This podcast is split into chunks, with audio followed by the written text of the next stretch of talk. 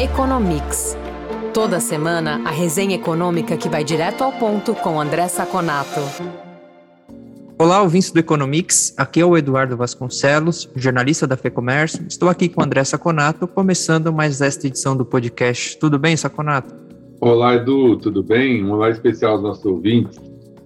Saconato, parece que temos mais notícias agradáveis no que diz respeito à inflação na economia brasileira. O IPCA 15, que é a prévia do índice oficial, recuou 0,73% em agosto, e a menor taxa da série histórica, iniciada em novembro de 1991.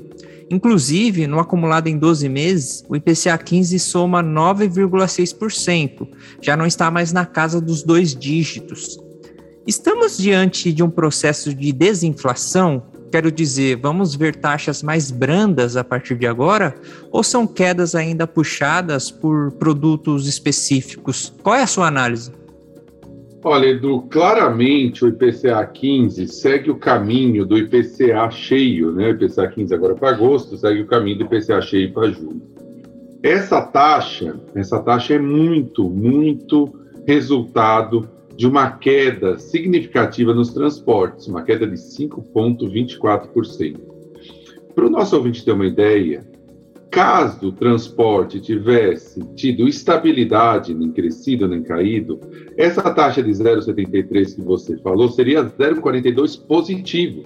De 0,43 negativo para 0,42 positivo. Ou seja, só transporte teve um efeito de queda de 1,15 pontos percentuais na taxa do IPCA 15. Para nós termos uma ideia, combustível teve uma queda de 15%, gasolina quase 17%. Habitação também, um outro item é, que a, colaborou para a queda, mas já muito menos forte do que em outros, outros meses, 0,37 de queda. Tá? E a parte de comunicações também caiu 0,3, mas essa é menos importante no índice geral. Basicamente, então, essa queda foi puxada por transportes e por gasolina.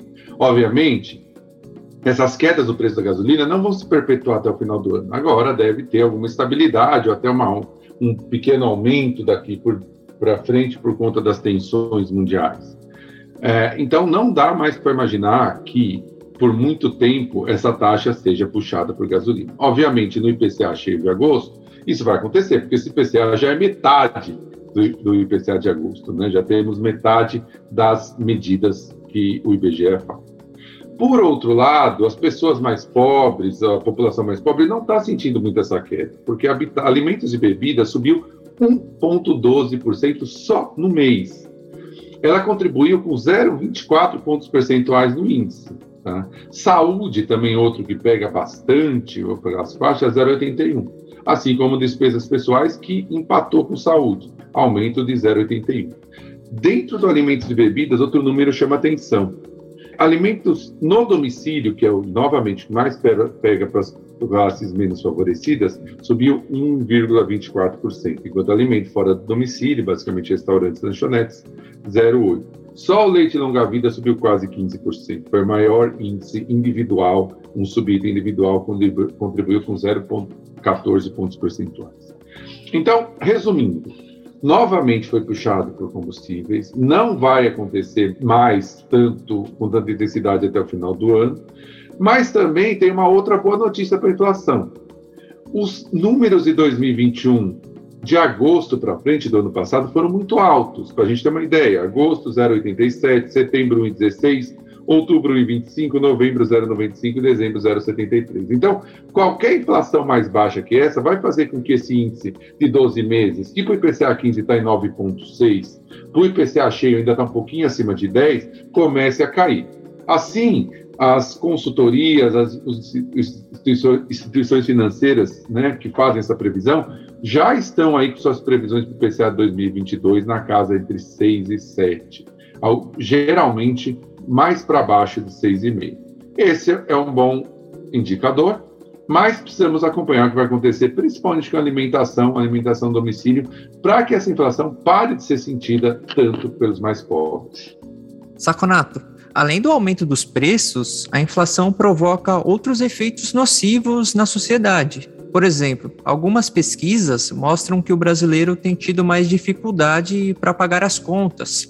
A PEIC, pesquisa de endividamento e inadimplência do consumidor, realizada pela FEComércio São Paulo, apontou que no segundo trimestre a taxa de inadimplência atingiu 24,1%, o nível mais alto da série histórica. Como estão as condições financeiras das famílias brasileiras em meio a esse quadro de inflação elevada?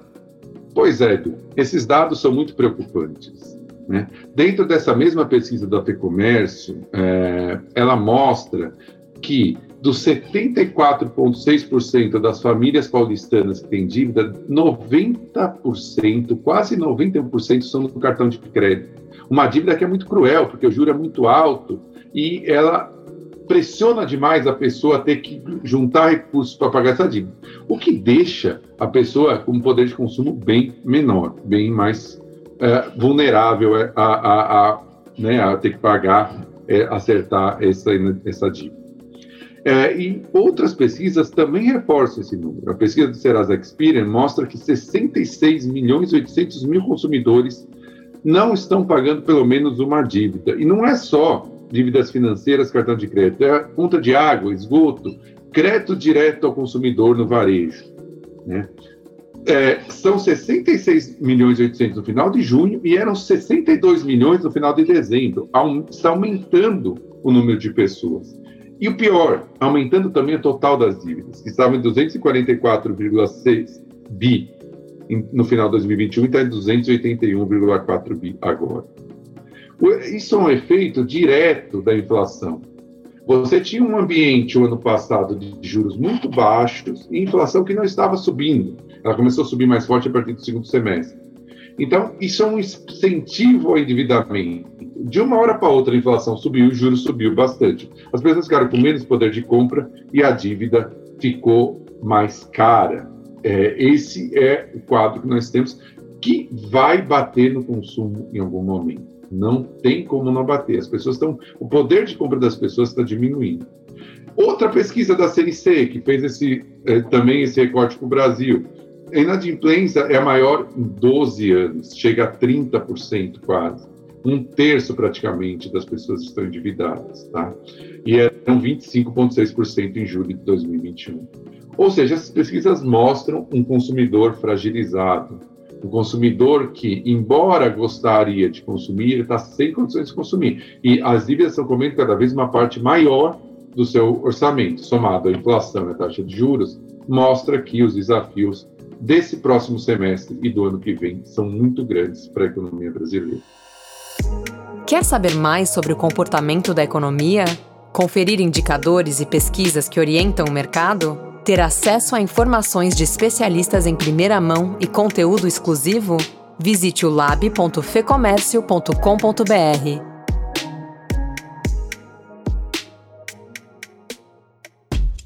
Saconato, dados da economia norte-americana apontam que pedidos por bens duráveis ficaram estáveis em julho. Mas quando a gente olha só para os principais produtos desse tipo, como computadores, equipamentos fabris e máquinas de lavar, houve um leve crescimento. Estou pontuando este assunto porque a venda de bens duráveis é mais afetada por taxas de juros. Então, o processo de desaquecimento da economia para conter a inflação ainda está tímido? Qual é a sua avaliação?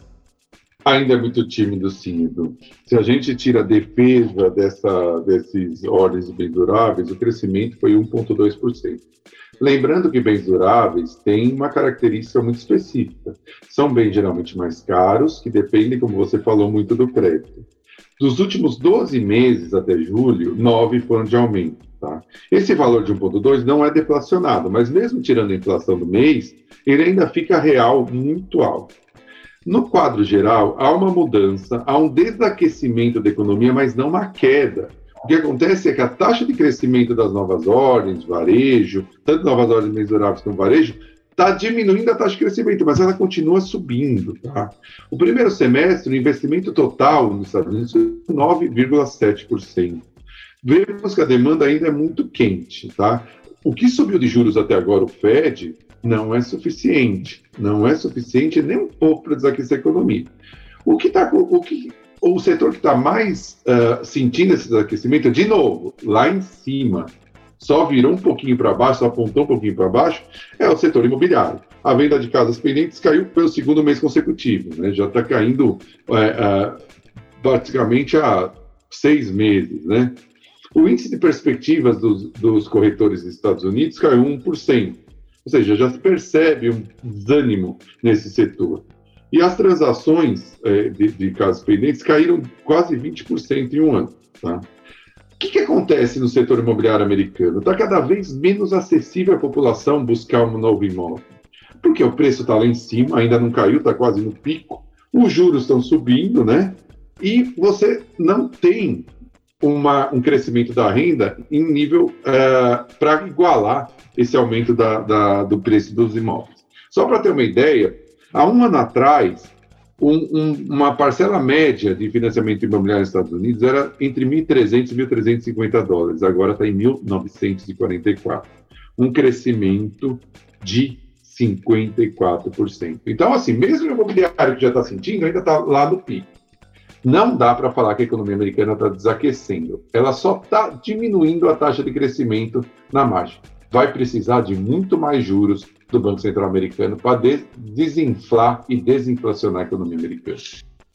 Saconato, a China apareceu com um pacote de estímulo à economia avaliado em mais de um trilhão de yuans, que equivale a mais ou menos 146 bilhões de dólares. Isso é para tentar incentivar a economia que está em ritmo mais fraco do que o esperado pelo governo? E, aliás, será o suficiente para atingir as metas previamente estabelecidas? Olha, Edu, é, esse estímulo realmente veio logo depois daqueles números ruins que nós falamos para os nossos ouvintes no último podcast. Mas o mercado entendeu esses estímulos como estímulos tímidos. Na realidade, o total de estímulos é de um trilhão de yuans, que são 146 bilhões de dólares. Parece um número grande, mas para a China não é. São 19 medidas do Conselho do Planejamento Central, que focam em energia, agrícola e imobiliário só para a gente entender, ele liberou 300 bilhões de yuans para bancos estatais para projetos de infraestrutura. São mais ou menos 40 bilhões de dólares, para a gente ter ideia da magnitude. Os governos locais ficaram com 73 bilhões de dólares, o equivalente a 500 bilhões de yuan, para investimento em real estate. Mas o que é investimento em real estate?